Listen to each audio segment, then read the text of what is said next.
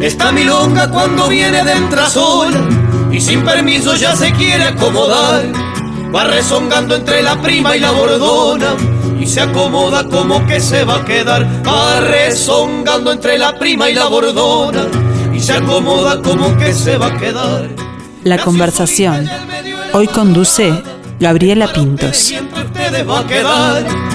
No dejen nunca de cantar esta milonga el villancilla ve que fácil de tocar, no dejen nunca de cantar esta milonga. El villancilla ve que fácil de tocar.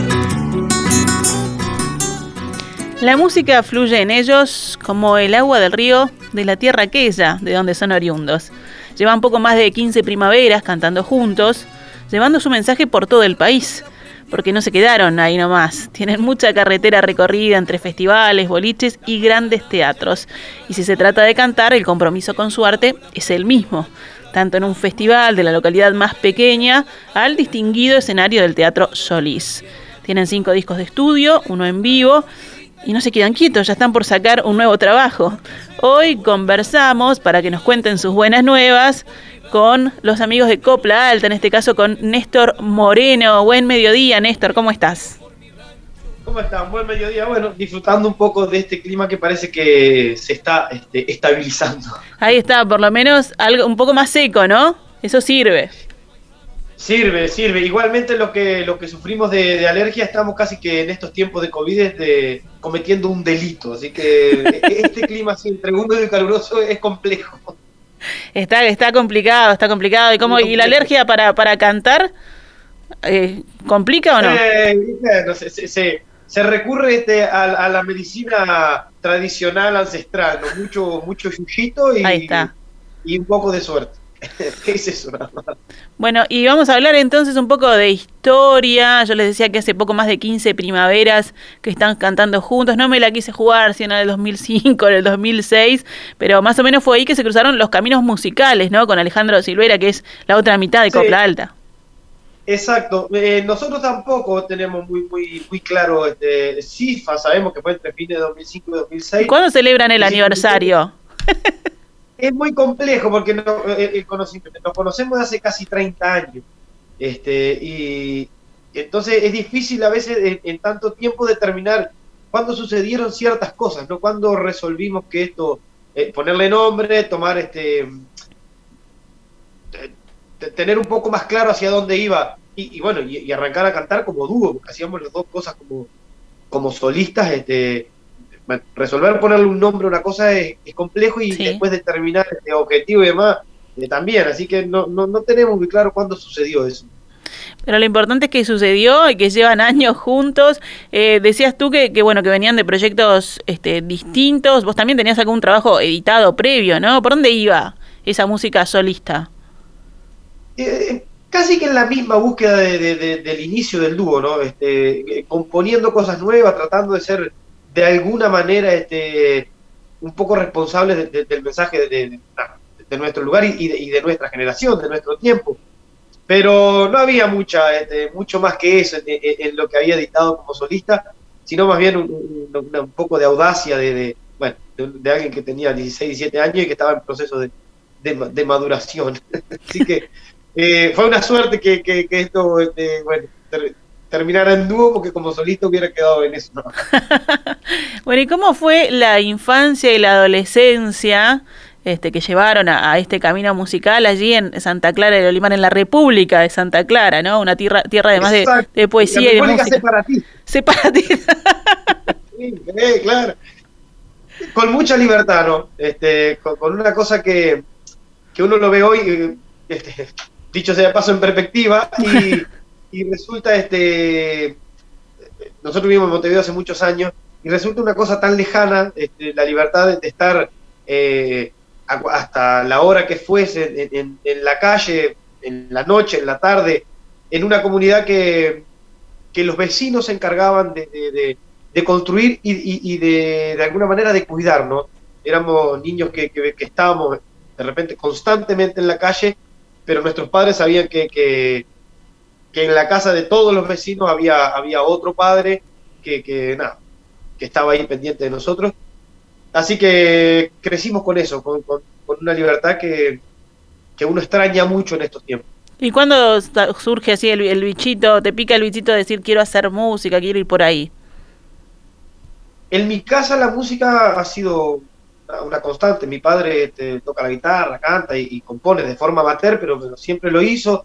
Eh, mi abuela también.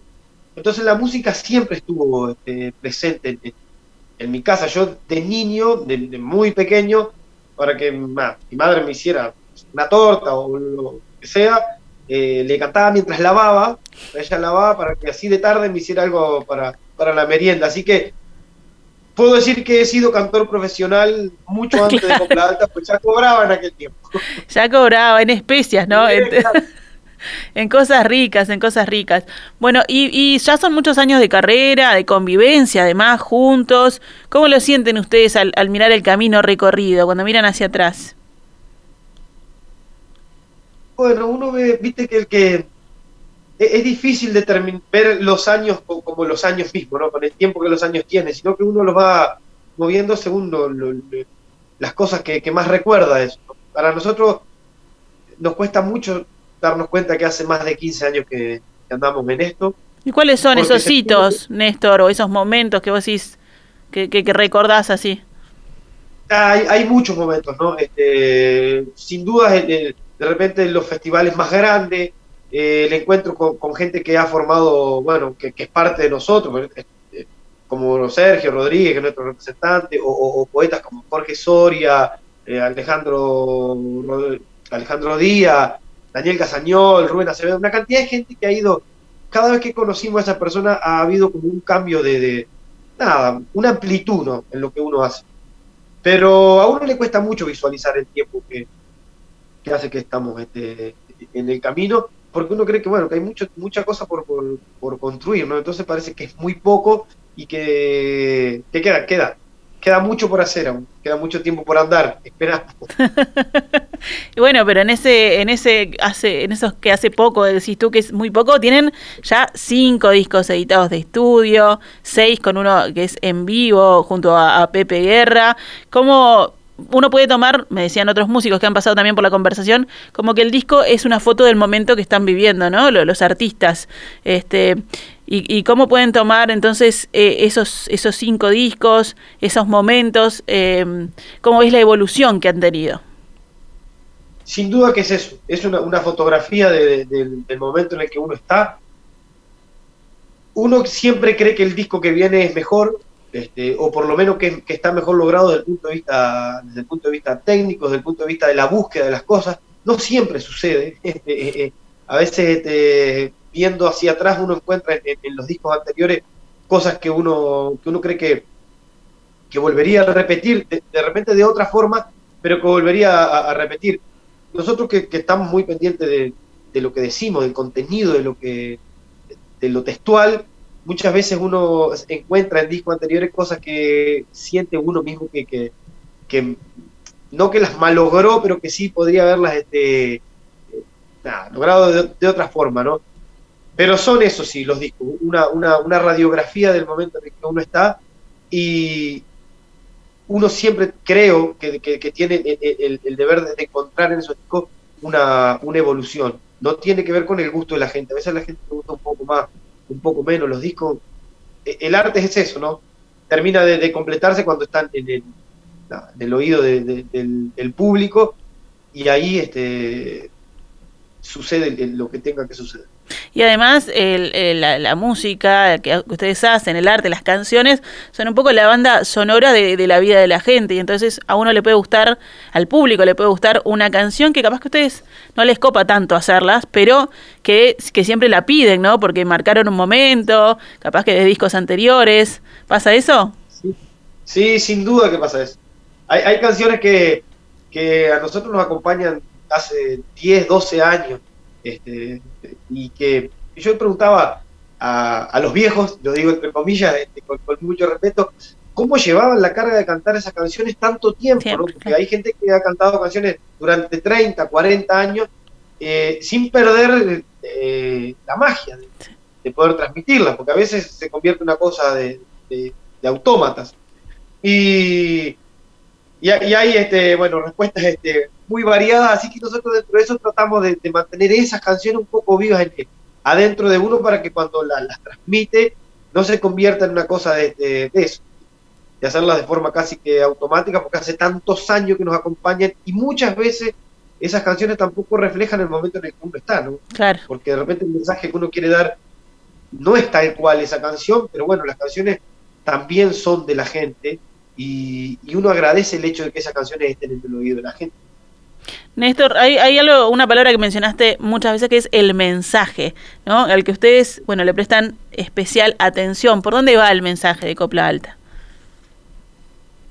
Bueno, e, el, hombre ha sido siempre el centro de, lo que nosotros decimos. El hombre puesto en, un lugar que es nuestro nuestro paisaje, ¿no?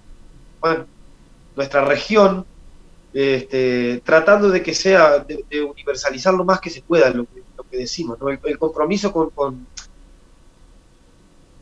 la felicidad de los demás, este, tratando de que lo que hacemos sirva para, bueno, para denunciar lo que hay que denunciar y, de alguna manera también colaborar con, la alegría este, cuando se puede de, bueno, de nuestro congénero.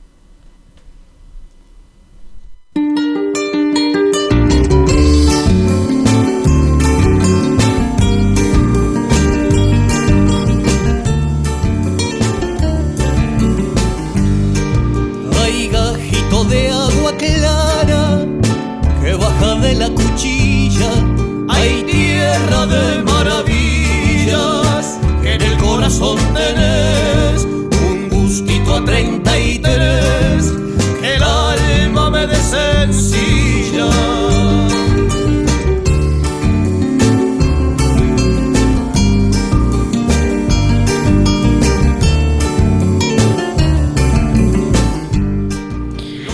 Ni folclore ni canto popular, música de raíz campesina, por ahí definen su trabajo, Néstor. Sí, ha, sido, es difícil ponerle acepción a una cosa que ni nosotros tenemos muy claro de dónde, pero sabemos que no es folclore y el canto popular es muy amplio, porque el canto popular en realidad es, todo, ¿no? Eh, nosotros creemos que es música de raíz campesina, aunque con el paso del tiempo también uno coquetea con, con, todos eh, los ritmos que, no son... Eh, sí, nos hemos, hecho marcha camión, mucho candombe, un candombe que se toca mucho en, la región nuestra allá, pero yo creo que, tiene mucho que ver con, la raíz campesina. Eh, un candombe que se toca mucho allá, que es dista del que se toca en Montevideo, por ejemplo. un poco, sí, un poco, porque e-, es la herencia de, de, nada, de esa guitarra que nosotros aprendimos a tocar, sin, que asistimos a una escuela sin querer, ¿no? Que, es este, una forma de tocar que hay en nuestra región, de 33, que tiene mucho que ver con, con, el Laucha Prieto, con, Pepe Guerra, con los olimareños en sí.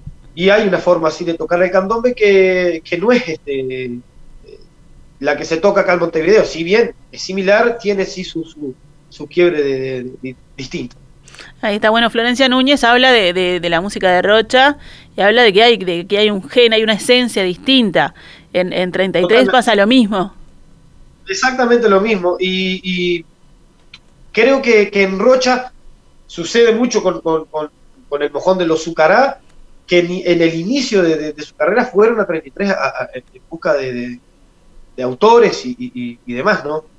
Yo creo que sí, en 33 sin duda hay una, forma diferente de, tocar la guitarra y creo que hay una estética, como la hay en Tacuarembó también, ¿no? Y, en el litoral este, también sucede. Yo creo que cada, cada, cada región tiene su forma de, de, hacer las, cosas y creo que es este, responsabilidad nuestra también eh, no dejar que eso se pierda. La identidad, ¿no? De cada, de cada zona, de cada región. Es eso hay que obviamente también tener en cuenta que la identidad no es, no es un, poste que está en, un solo lugar que, es inamovible, ¿no? La identidad se va moviendo constantemente y está en construcción todo el tiempo, pero, pero bueno, este, tiene una base donde, donde sostenerse. Y además evoluciona y genera otras cosas y está viva, ¿no? Porque eh, siempre les, preguntan a ustedes del, de la carga o no de tener, por ejemplo, de predecesores a, grandes poetas, a grandes músicos, como los olimareños, por supuesto, este, pero, pero eso de generación a generación va, va cambiando, va mutando este, y va evolucionando o, o creciendo de distintas maneras, no es que sea mejor ni peor, ¿no? Pero cada época también tiene su, su identidad. Totalmente, y creo que es responsabilidad nuestra el hecho de... se hace sin querer, porque la, inacción también es parte de, de, este, de hacer algo. No, hacerlo eh, da a los demás una, muestra de, lo que fuimos capaces. nosotros creemos mucho en el hecho de, no ser este, sucesores de nadie, pero sí tratar de seguir una línea desde el punto de vista estético, que me parece que es fundamental. Es lo que nosotros hemos buscado sin encontrar, pero hemos buscado incansablemente. Néstor, bueno, como a todos los artistas, me imagino que la pandemia este, los, golpeó, pero eh, incluso los, encontró, por lo que tengo entendido, tocando el 13 de marzo, el día que se decreta la emergencia este, sanitaria en nuestro país, el 13 de marzo de 2020, y ustedes estaban ahí, en pleno toque. Tocando, eh, creyendo como la mayoría de nosotros que que en una semana, 15 días estábamos este, de nuevo tocando con una agenda este, completísima. Y nada, y acá estamos este, tratando aún de, de, recomponer de recomponer eso. Creo que, fue este, nadie lo pensó en aquel momento.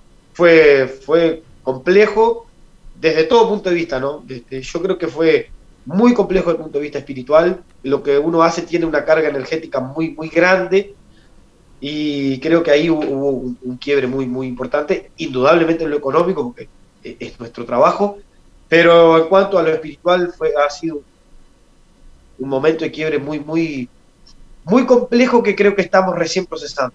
Todos en general. Sí, claro. ¿Y a ustedes les servía, por ejemplo, como a otros músicos, el, el ensayo o la creación de nuevo material este, como, como terapia, digamos, para salir de ese momento difícil?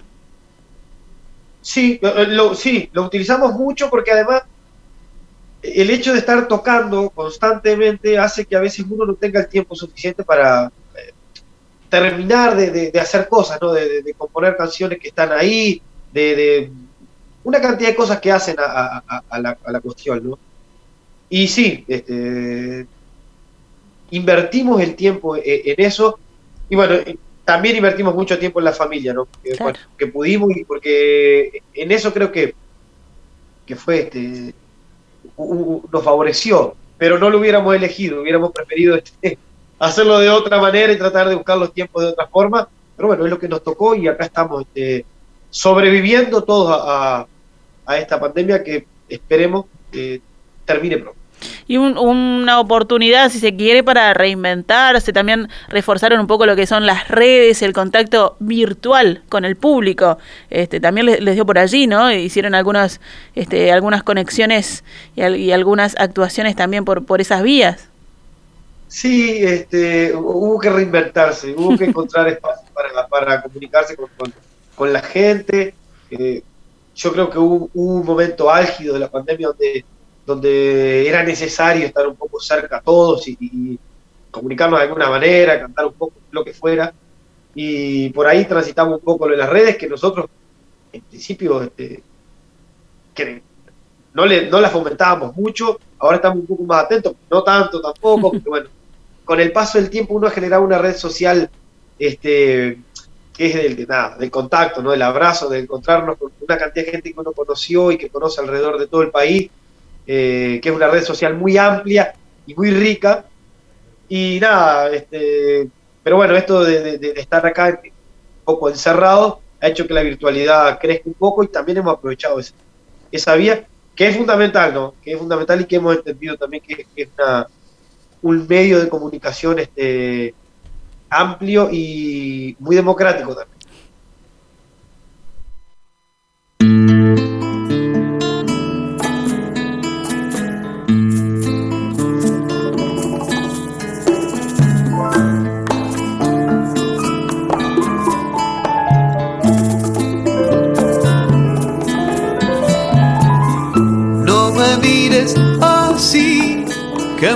Miedo. El redondo peligro de tus ojos.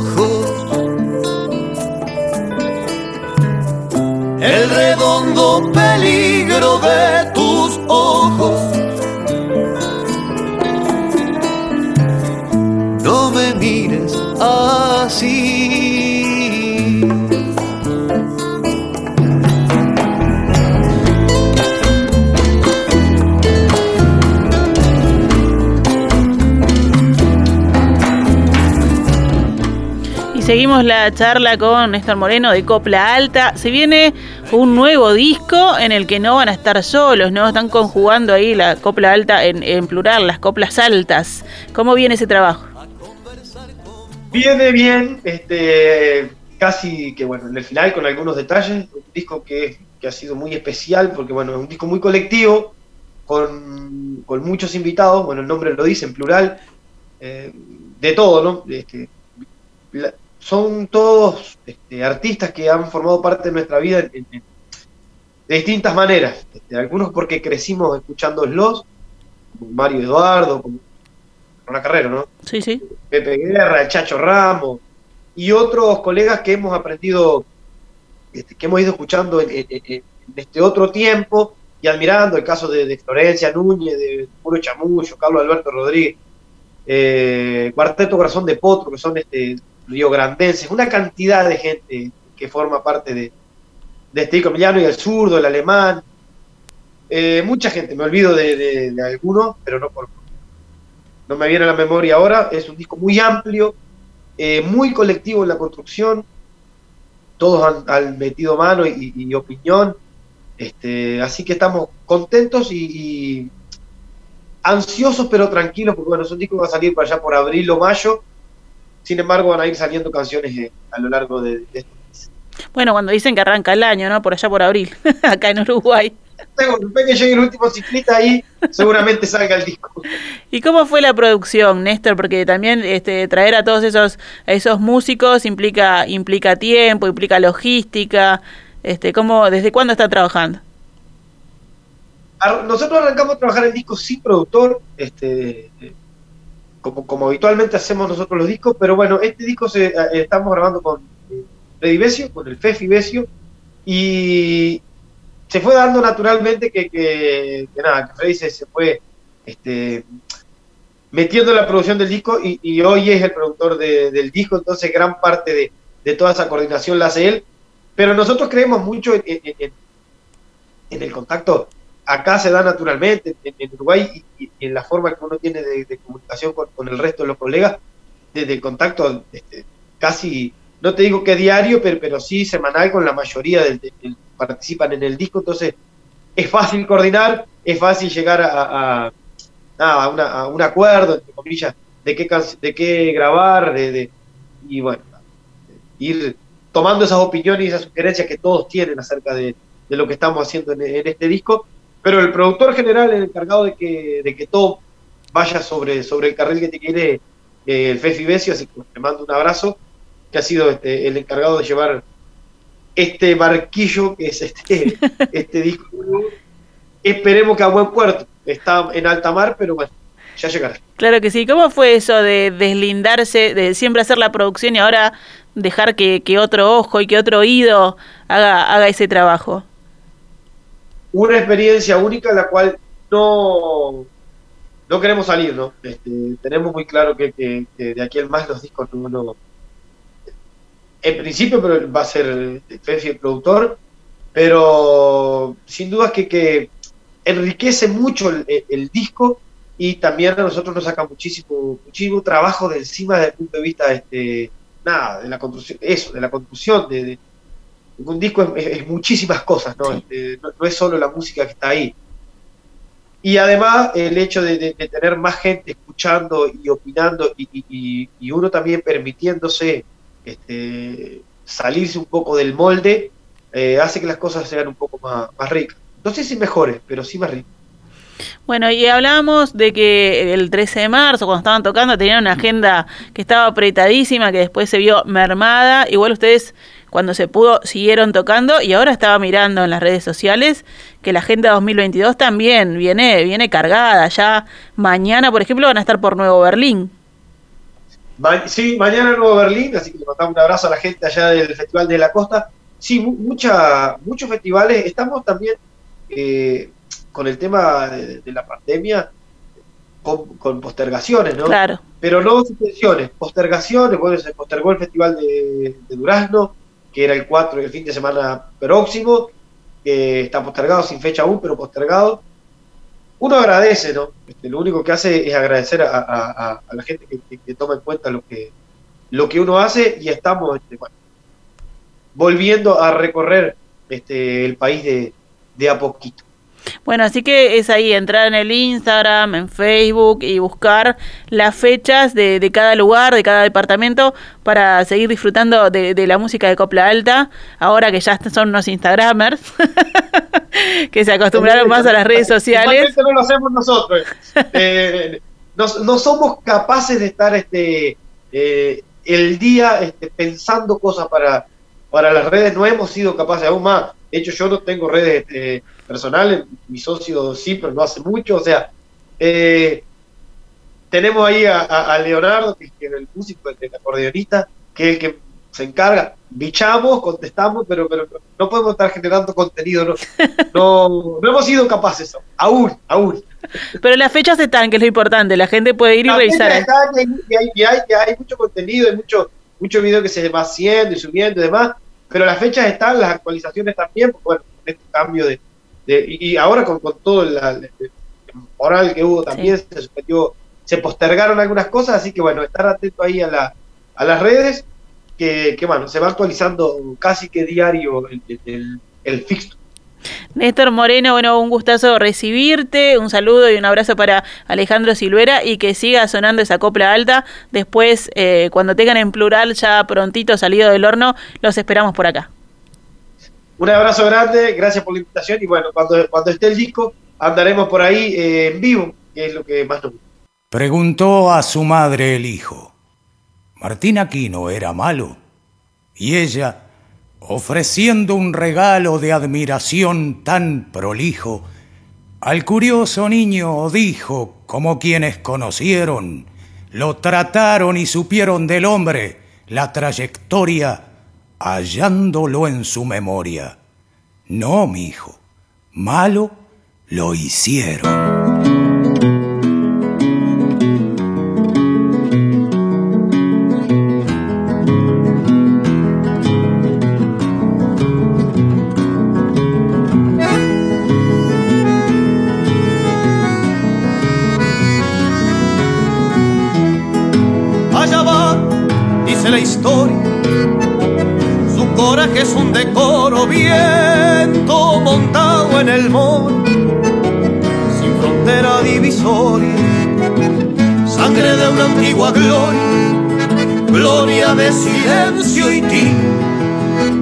Como de felino, mirada bien decidida, salvaje instinto de vida, resume Martín Aquino.